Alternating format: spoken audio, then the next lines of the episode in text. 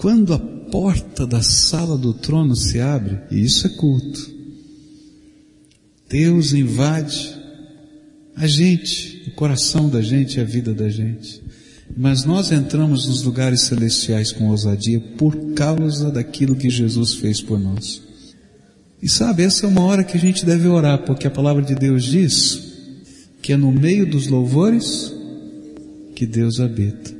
Então agora, se tem alguma coisa que está no teu coração que você precisa falar com Deus, quem sabe uma luta, uma batalha, uma dúvida, uma resposta, uma cura, eu não tenho poder para fazer nada disso, e nenhum homem tem poder, em nenhum lugar tem poder, mas aquele que está sentado no trono tem todo o poder no céu e na terra, debaixo da terra, em qualquer lugar.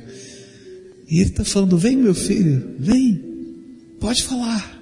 Então agora fala com Deus, pede para o Senhor, compartilha aquilo que está na tua alma. E se as vozes aí no teu coração, da alma, estiverem dizendo, mas é difícil demais, é complicado demais, então lembra da palavra do Senhor, existe alguma coisa impossível para Deus? Não tem nada impossível para Deus. Então fala com Ele. A palavra de Deus diz no Velho Testamento que até a lágrima que você chora na presença de Deus não é desperdiçada. Lá o livro de Salmos diz que Deus recolhe no seu odre cada uma das nossas lágrimas. E ele registra no seu livro o conteúdo do que significa cada uma dessas lágrimas. Então fala com Deus agora. Fala. E eu quero dizer para você que esse Deus tremendo que te ama é aquele que vai responder a tua oração. É Ele que vai fazer maravilhas na tua vida. É Ele que vai enviar os seus anjos e os exércitos do Senhor vão ser movimentados pela ordem do seu comando. E mesmo que você não possa fazer, e geralmente a gente não pode, os anjos do Senhor já estão sendo enviados para fazer agora. Que Deus tremendo é o nosso, porque Deus é fiel e Ele faz coisas tremendas no meio da gente. Nós começamos a estudar Atos capítulo 20. Paulo começou a sentir algo que não dava para explicar, era um mover do Espírito no seu coração, e nesse mover do Espírito ele sabia que ele tinha estava terminado o ministério dele na igreja de Éfeso e ele agora estava voltando para Jerusalém, esse era o seu propósito, mas Deus já estava trabalhando o coração dele que coisas, tempos difíceis viriam, que ele seria preso, que ele seria levado para Roma, ele não sabia muito bem os detalhes, mas o coração dele já estava com aquela sensação de que era a última vez que ele ia ver aquelas igrejas que ele tinha plantado. Mais à frente, no capítulo 20, os profetas de Deus na igreja começam a se levantar para dizer para a igreja e para dizer para Paulo que iria acontecer estas coisas, mas Deus já estava trabalhando o coração dele. E então ele faz uma viagem de despedida. Ele vai para as cidades onde ele plantou as igrejas e ele vai ali, ele compartilha o sentimento do coração, ele prepara a liderança desse povo e segue uma viagem tensionando ir para Jerusalém há um movimento de perseguição intensa e por causa disso cada igreja daquelas manda um emissário ir junto com Paulo. E lá há um emissário da igreja de Filipos, há um emissário da igreja de Tessalônica, e como se aqueles irmãos estivessem junto com eles sentindo que era uma viagem de despedida. E então que eles fossem guardando o apóstolo até aquele lugar que Deus tinha preparado para ele. E chegam notícias que há uma armadilha preparada e então um grupo desses irmãos seguem de navio como estava planejado e outro grupo segue a pé na viagem junto com Paulo. E eles se encontram na cidade de Troade e ali eles fazem um culto. E esse é um dos poucos cultos que a gente tem a descrição do que aconteceu nesse culto. E isso se encontra no capítulo 20 do livro de Atos, a partir do verso 7, onde a Bíblia diz assim: No primeiro dia da semana, reunimos-nos para partir o pão, e Paulo falou ao povo, pretendendo partir no dia seguinte, e continuou falando até a meia-noite. Havia muitas candeias no piso superior onde estávamos reunidos. E um jovem chamado Eutico, que estava sentado numa janela, adormeceu profundamente durante o longo discurso de Paulo. E vencido pelo sono, caiu do terceiro andar. E quando levantaram, estava morto. Paulo desceu e inclinou-se sobre o rapaz e o abraçou, dizendo: Não fiquem alarmados, ele está vivo. E então subiu novamente, partiu o pão e comeu, e depois continuou a falar até o amanhecer e foi embora. E levaram vivo o jovem, o que muito os consolou. A gente já aprendeu algumas coisas interessantes. A primeira coisa que a gente aprendeu é que continua acontecendo o que acontecia no passado. Gente dorme no meio do sermão. Aí a minha mulher cochichou lá do fundo, e o pastor fala muito. Longo sermão, né? É duro, hein? Que não dá nem para brigar com ela, né? Então, bom, nós já aprendemos isso, né? Não sei se aprendemos, porém estamos aqui, né? E nós aprendemos alguns elementos que acontecem no culto, né? O primeiro deles é o dia do Senhor. O culto que aquela igreja realizava em outros trechos da palavra de Deus era no primeiro dia da semana, no domingo. E nós aprendemos na Bíblia, olhando para vários trechos da Bíblia, que este era o costume dos apóstolos, celebrar o dia do Senhor, ou seja, o domingo como culto cristão. Nós falamos que durante um tempo o judaísmo e o cristianismo andaram juntos. O cristianismo foi visto como uma seita do judaísmo. E o que acontecia é que no sábado eles iam ao templo, faziam os sacrifícios e assim por diante. E no domingo eles se reuniam nas casas para partir o pão, para celebrar a ceia do Senhor, para orar, para meditar, para estudar a palavra de Deus e assim por diante. E aí fomos estudando vários trechos na Bíblia e dissemos, olha, se alguém te disser que você tem que adorar a Deus no sábado e não no domingo, pode ficar tranquilo, porque a palavra de Deus diz que desde o começo a igreja cristã fazia isso, porque Jesus ressuscitou nesse dia, porque o dia de Pentecostes aconteceu num domingo onde o Espírito Santo desceu sobre a igreja, porque esse era o costume da igreja e quando desapareceu o templo de Jerusalém, permaneceu o culto cristão, a adoração a Jesus e o ensino da palavra. Eu queria continuar olhando para um outro elemento do culto, que é, além do dia do Senhor, a ceia do Senhor. A Bíblia nos diz que no primeiro dia da semana, eles se reuniram para o partir do pão. O que significa o partir do pão? A igreja primitiva realizava uma refeição comunitária chamada ágape. Isso acontecia nas casas. Então, eles cultuavam de casa em casa. Não existiam templos naquele tempo da história.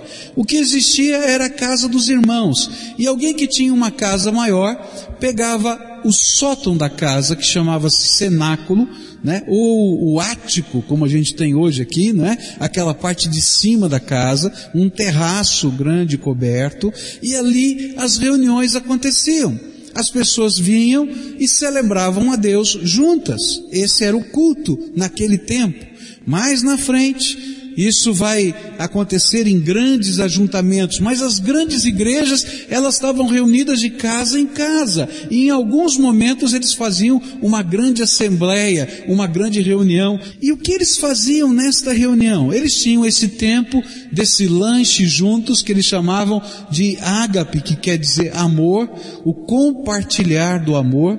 Comiam juntos e era uma coisa muito bonita, porque dentro da igreja existiam escravos e senhores de escravos. gente importante da cidade e gente muito pobre, abaixo da linha de pobreza. E naquela noite todos se sentavam à mesa juntos, todos comiam juntos, todos celebravam juntos, e um olhava para o outro e chamava de irmão. É bonito isso, não é? Tremendo. Algo completamente diferente da cultura daquele tempo.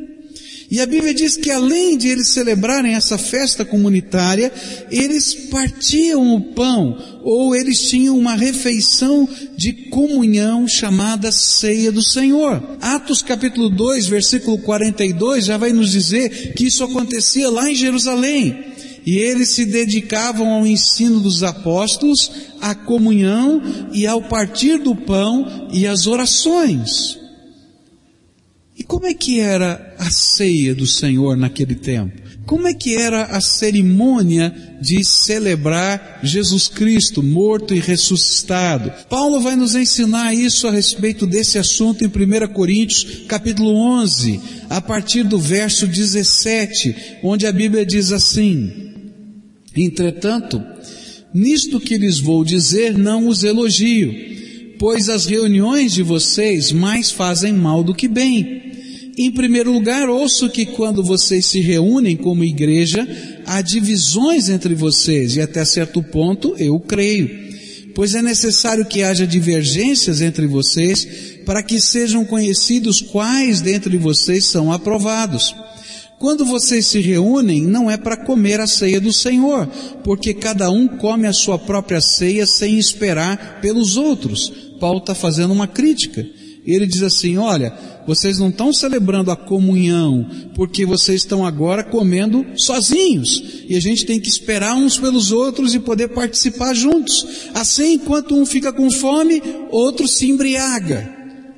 Será que vocês não têm casa onde comer e beber? Ou desprezam a igreja de Deus e humilham os que nada têm?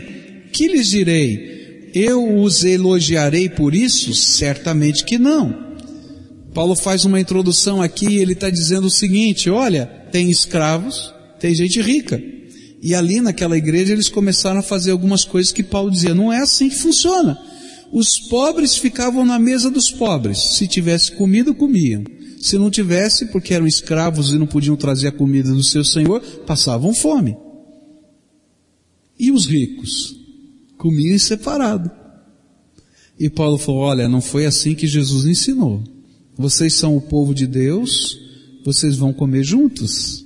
E vão esperar uns pelos outros e vão partilhar todas as coisas, porque essa mesa não pertence a vocês, é do Senhor. E quem convida para essa mesa não são vocês, é o Senhor. Essa é a primeira lição sobre a ceia do Senhor que a gente tem para aprender. Essa mesa não me pertence, nem pertence a você é do Senhor.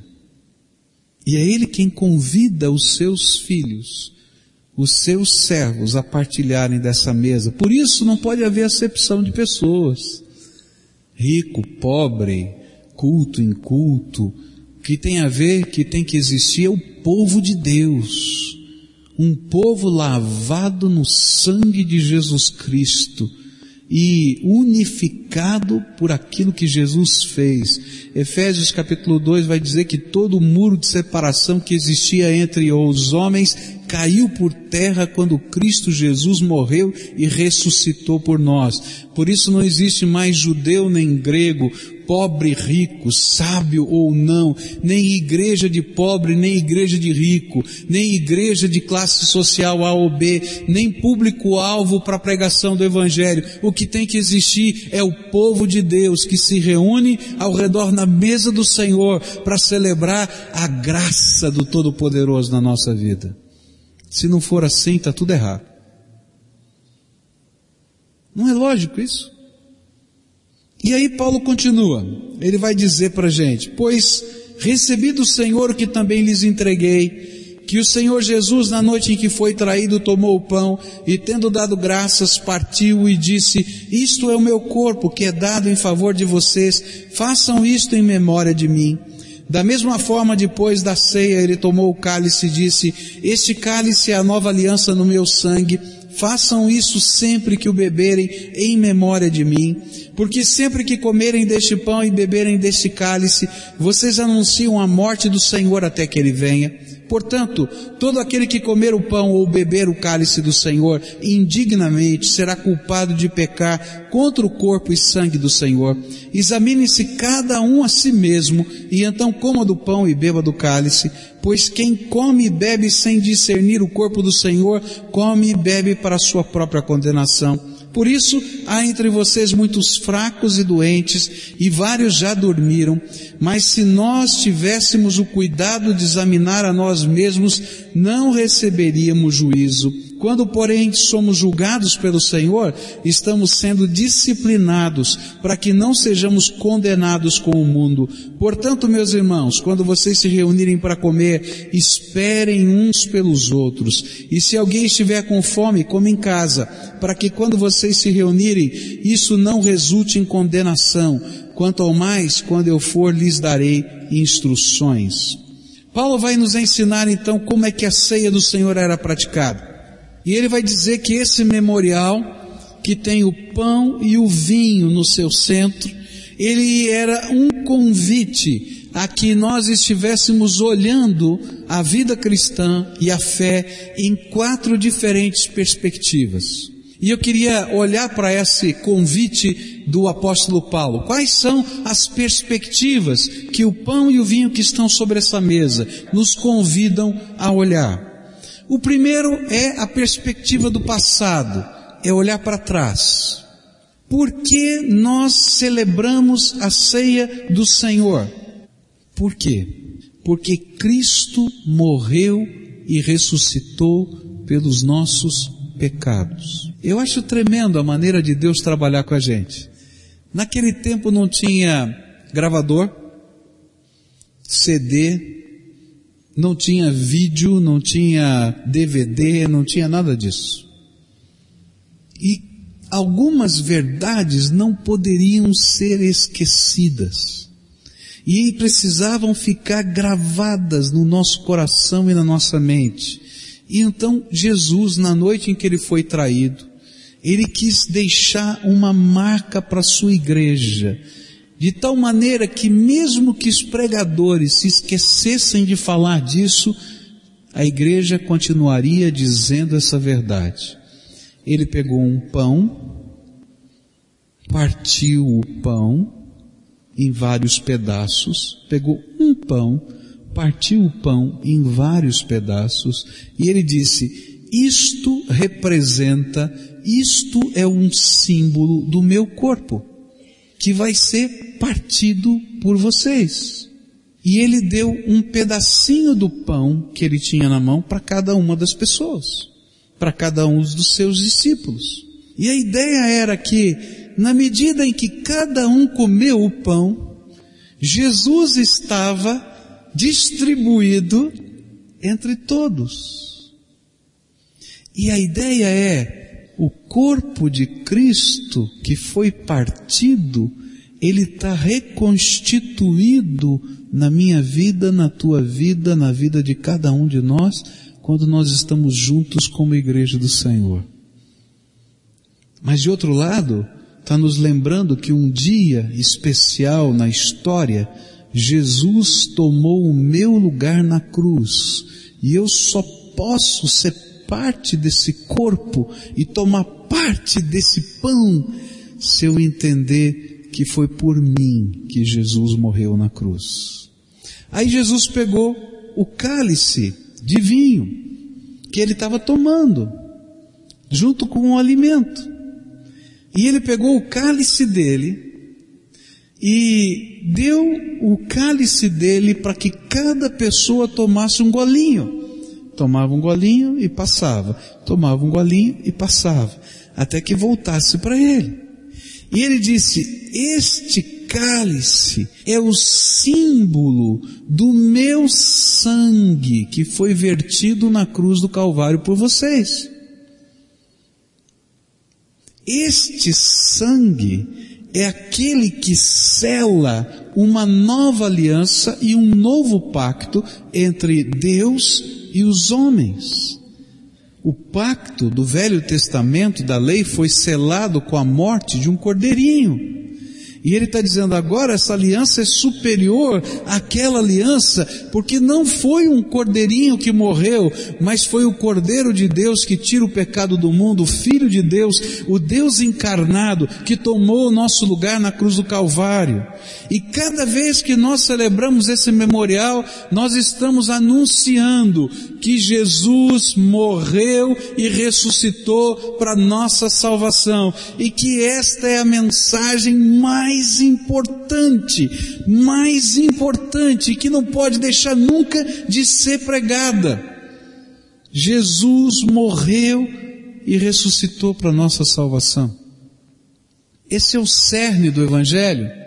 1 Coríntios 15, versos 3 e 4 diz assim, porque primeiramente vos entreguei o que recebi, Cristo morreu por nossos pecados segundo as Escrituras, foi sepultado, foi ressuscitado ao terceiro dia, segundo as Escrituras. Não foi a vida ou os ensinos de Jesus que nos salvaram. Ah, pastor, o que, o senhor está falando? Que negócio é esse? Jesus não foi um profeta só. E não foram os bons ensinos de Jesus que estão no Sermão da Montanha que garantiram a nossa salvação. Ele é muito maior do que qualquer profeta, porque Ele é o Deus encarnado, e como Deus encarnado, Ele tomou o meu lugar e o seu lugar na cruz do Calvário. Por quê? Porque a Bíblia diz que o salário do pecado é a morte, e morte eterna. E então, quando Jesus morreu na cruz do Calvário, toda a condenação da lei estava sendo lançada sobre ele para que não fosse lançada sobre mim. E quando Jesus desceu ao Hades, ao inferno, ele desceu lá por mim. E quando ele ressuscitou de lá, ele trouxe nas mãos a chave da morte e do inferno, para que todo aquele que nele crê não pereça, mas tenha vida eterna. Então foi a morte e a ressurreição de Jesus que garantiram a nossa salvação. Jesus morreu, Jesus ressuscitou, e se eu posso tomar parte desse pão e desse vinho, se eu posso falar com Deus com essa liberdade com que nós falamos, se eu posso sentir a presença do Espírito, se os dons do Espírito vêm sobre a nossa vida, é porque Jesus fez isso por mim. Se não tivesse isso acontecido, eu não podia fazer nada disso. Então, Deus queria inculcar isso em nós. Jesus queria que isso ficasse gravado. Ele vai dizer assim, você vai repetir esse memorial, vai repetir, vai repetir, vai repetir, vai repetir, vai repetir, até que ele venha.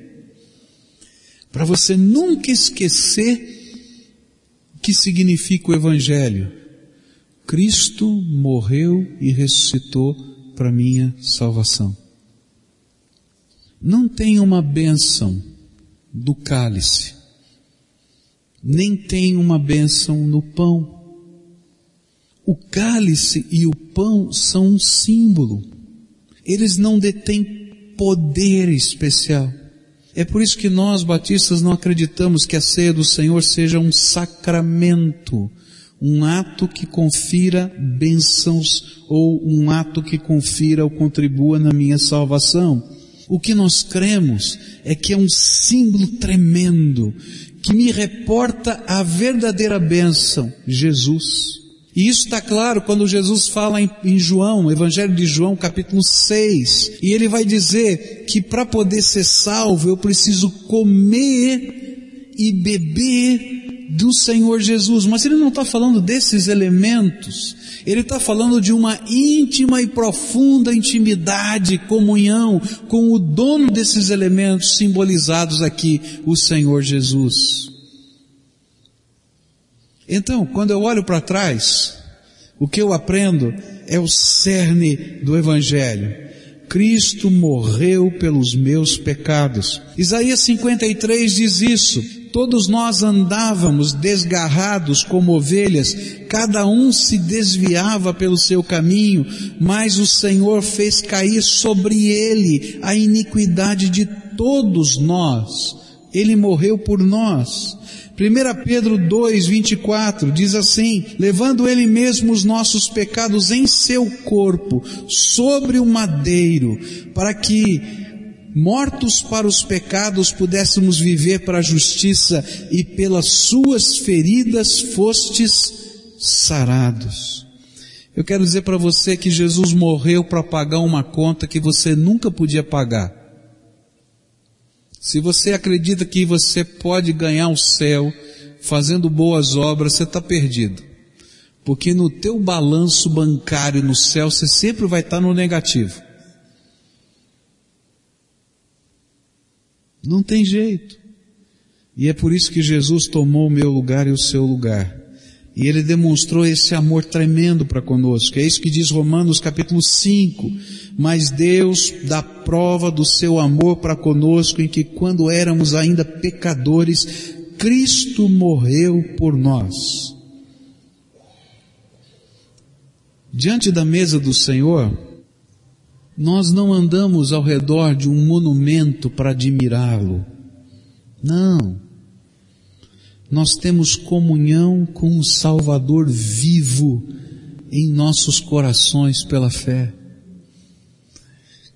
Esses elementos do pão e o vinho, eles não têm poder.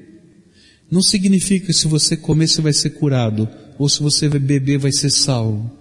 Mas significa que aquele que morreu e ressuscitou para você é poderoso o suficiente para entrar na tua vida e ser o seu salvador.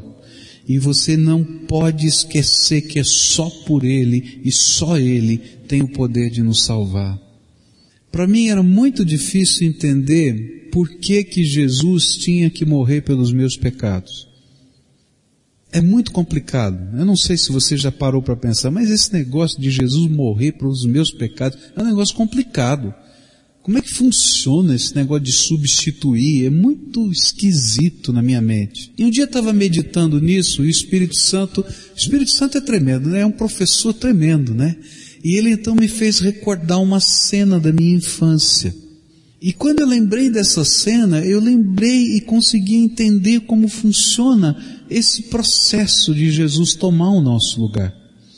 Nós estávamos brincando na sala de casa, minha irmã era pequenina ainda, estava aprendendo a andar, eu também era bem garoto, e ela então conseguiu alcançar a fechadura da porta de casa, e logo de frente à porta, nós morávamos num prédio de apartamentos, tinha uma escadaria, e a minha irmã então foi caminhando, não é? Cambaleante na direção da escadaria. E quando o papai que estava sentado na poltrona viu a minha irmã caminhando na direção da escadaria, ele deu um salto, foi correndo para pegá-la, mas ela começou a andar rapidinho, né? E não dava para ele segurar. E então quando ela começou a cair, ela ia rolando pelas escadas, o papai deu um salto que nem um goleiro, segurou a minha irmã na mão assim e foi descendo de peito as escadas, até lá embaixo. Ele ficou todo arrebentado. Doía tudo, marcado, roxo, quebrado, machucado, mas a minha irmã não tinha um arranhão.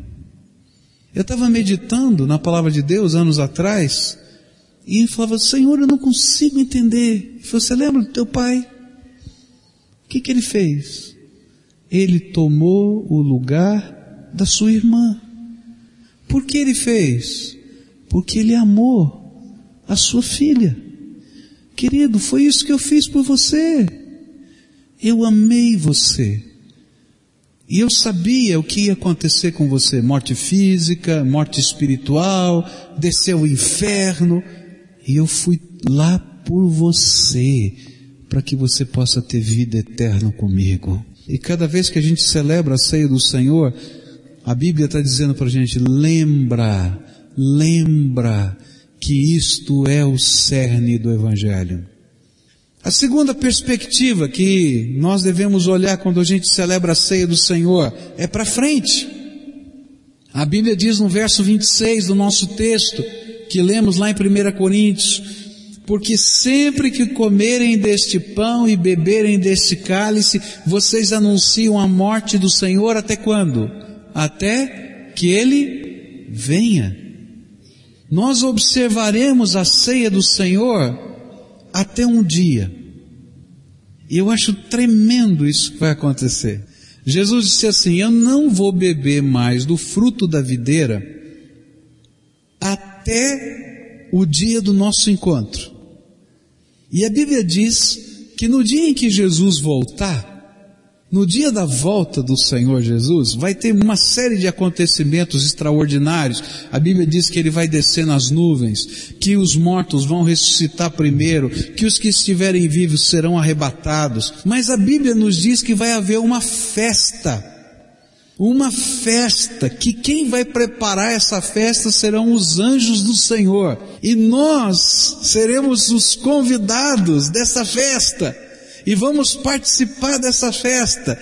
E essa festa tem um nome na Bíblia chamado de Bodas do Cordeiro, ou o casamento do Cordeiro de Deus, que é Jesus. E a Bíblia diz que a igreja é a noiva do Senhor Jesus. E nesse dia da volta do Senhor Jesus, a noiva, que é a igreja, que somos nós, vamos nos encontrar com o noivo, que é Jesus, e vai ter uma festa. Eu não sei direito como é que vai ser essa festa.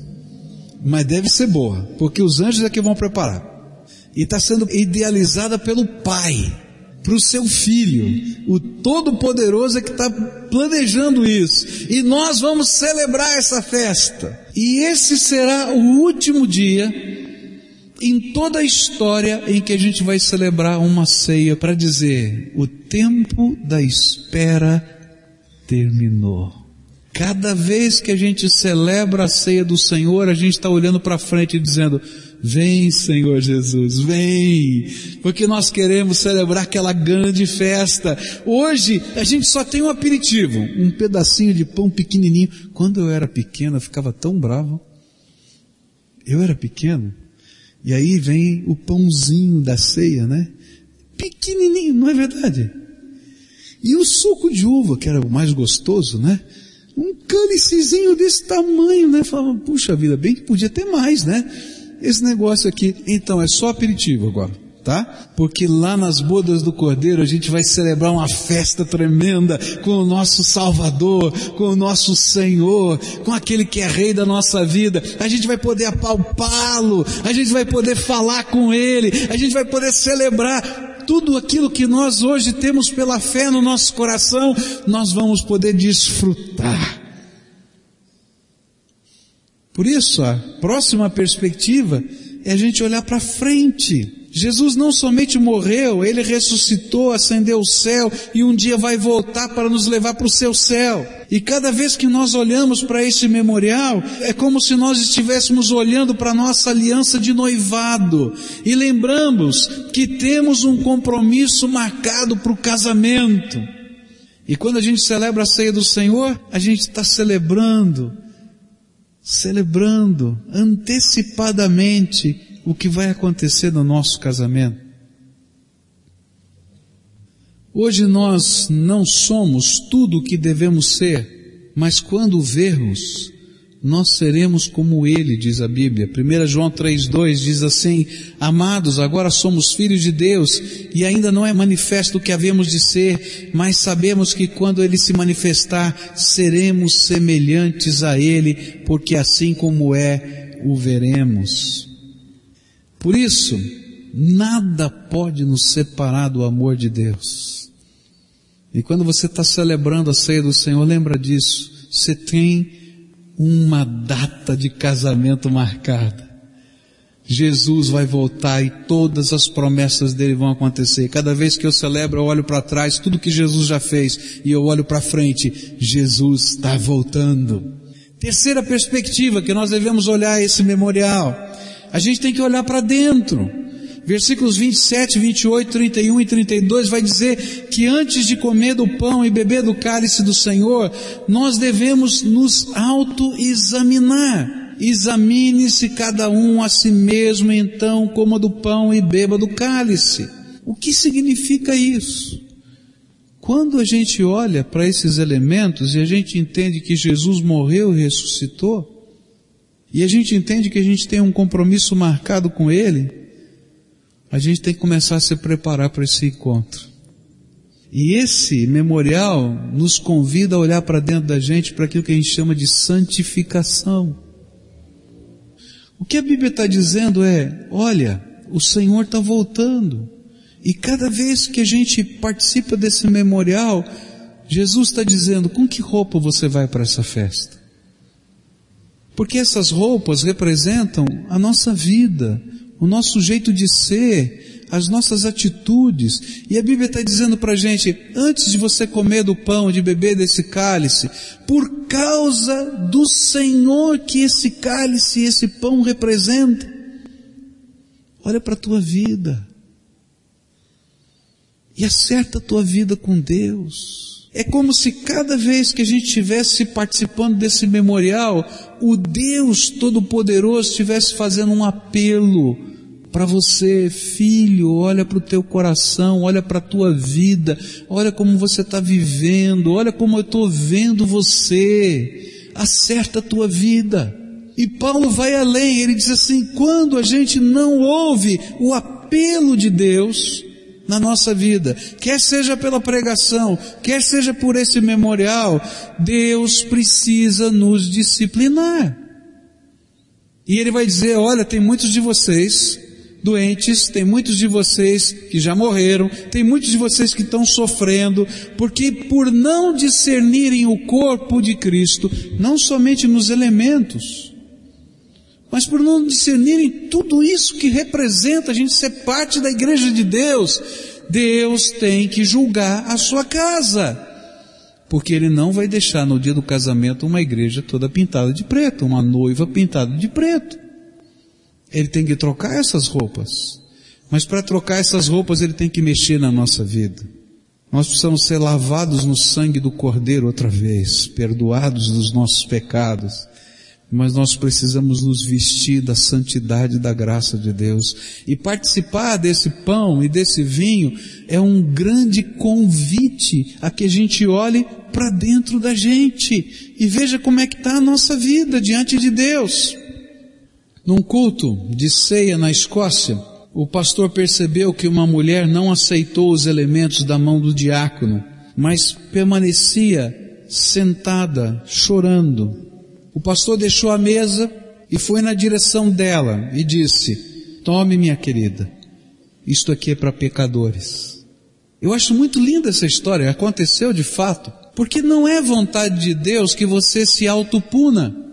Tem algumas pessoas que dizem assim, eu não vou participar da ceia do Senhor porque eu estou em pecado. E aí sai daqui e continua pecando. E aí eles dizem, não, já fui punido, eu não participei da ceia. Não, você não entendeu nada.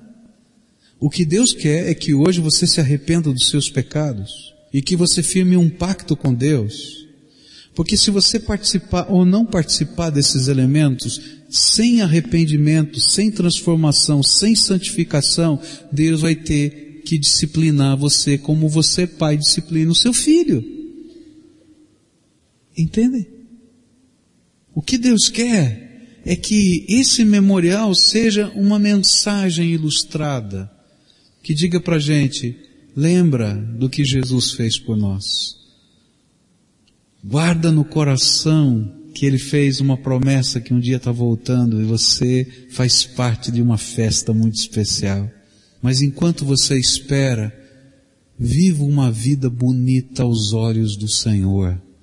E se tem alguma coisa que está errada na tua vida, escuta a voz do Espírito hoje, deixa o Espírito Santo mudar a tua vida. E é tempo de arrependimento, de confissão, de perdão, de transformação. Não é tempo de autopunição. Sabe o que, significa quando eu digo não quero participar da ceia? Senhor, eu não me meto nos teus negócios, mas não se meta nos meus. Então eu não, não tudo bem, fica aqui, tá? Eu olho apenas isso como um elemento místico, só vai ver juízo de Deus se eu comer, se eu não comer não tem problema, mas na verdade, queridos, Deus julga os nossos pecados.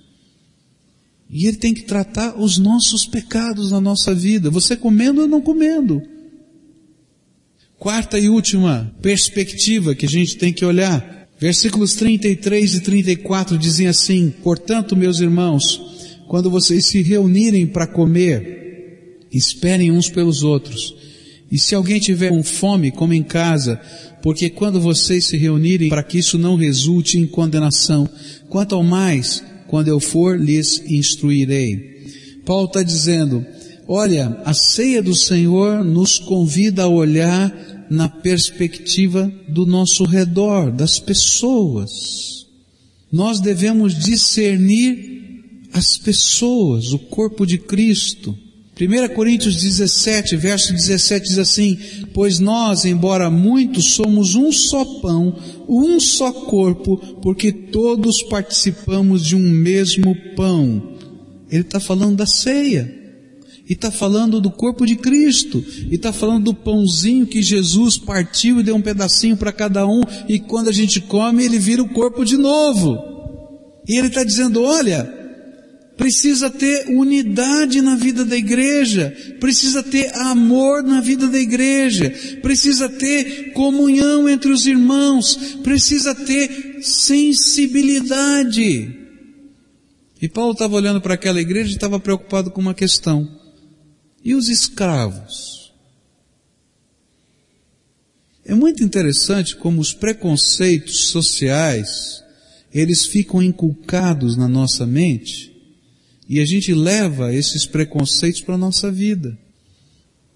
Eu me lembro de um professor meu no seminário, que era um evangelista e ele pertencia a uma igreja muito importante, grande, na cidade de São Paulo.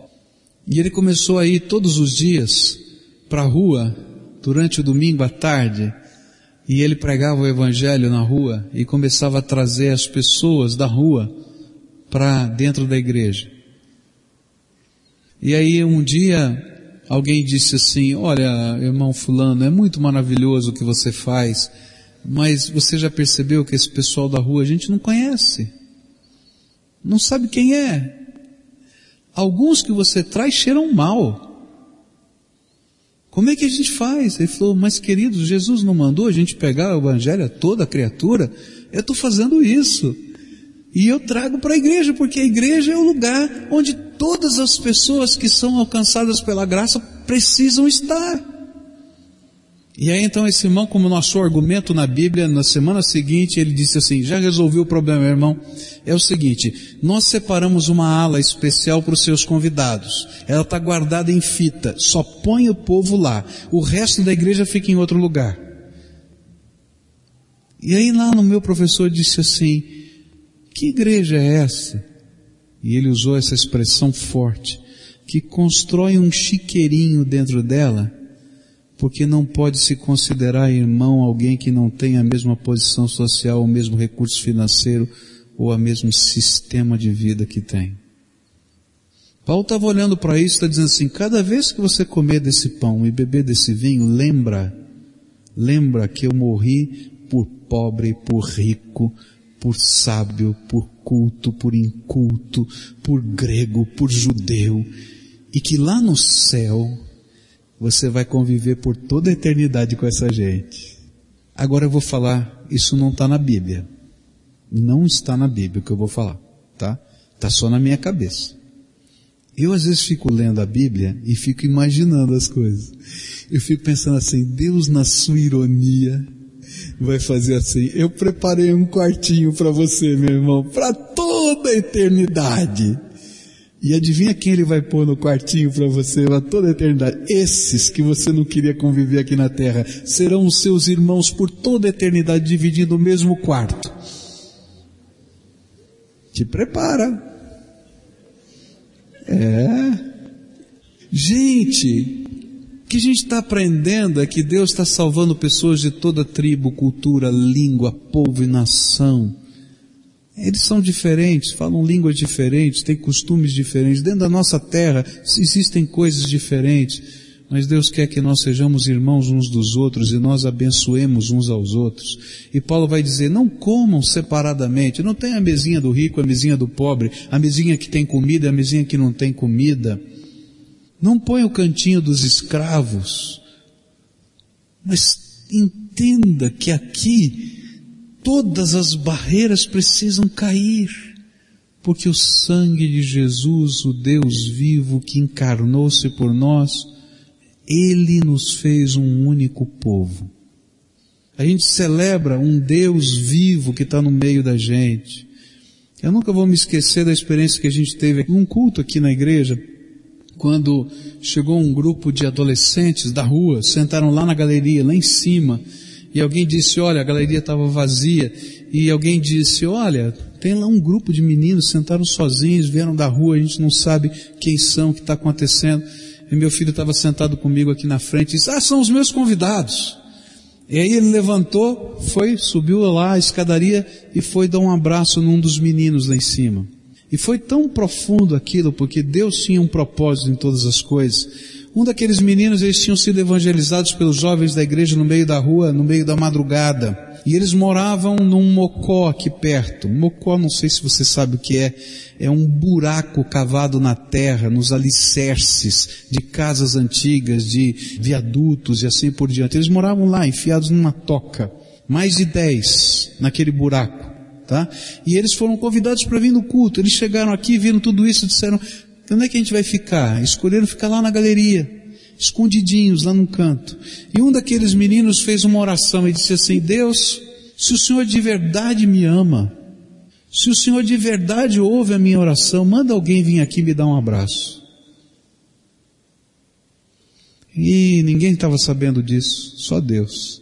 E quando meu filho viu o que estava acontecendo, que os meninos estavam lá, que eram seus convidados, ele levantou, subiu as escadas, foi direto nesse menino que tinha feito a oração e deu um abraço nele. E aquele menino começou a chorar e soluçar, chorar e soluçar, chorar e soluçar. E disse, que foi menino? E ele disse, eu fiz uma oração agora sim, e você sai lá da frente e vem aqui e me dá um abraço. Deus me ama! Deus se importa comigo! Deus me ama! Queridos, quando a gente celebra a ceia do Senhor, o que Deus está dizendo para a gente é que nesse ambiente as pessoas têm que sentir que Deus os ama.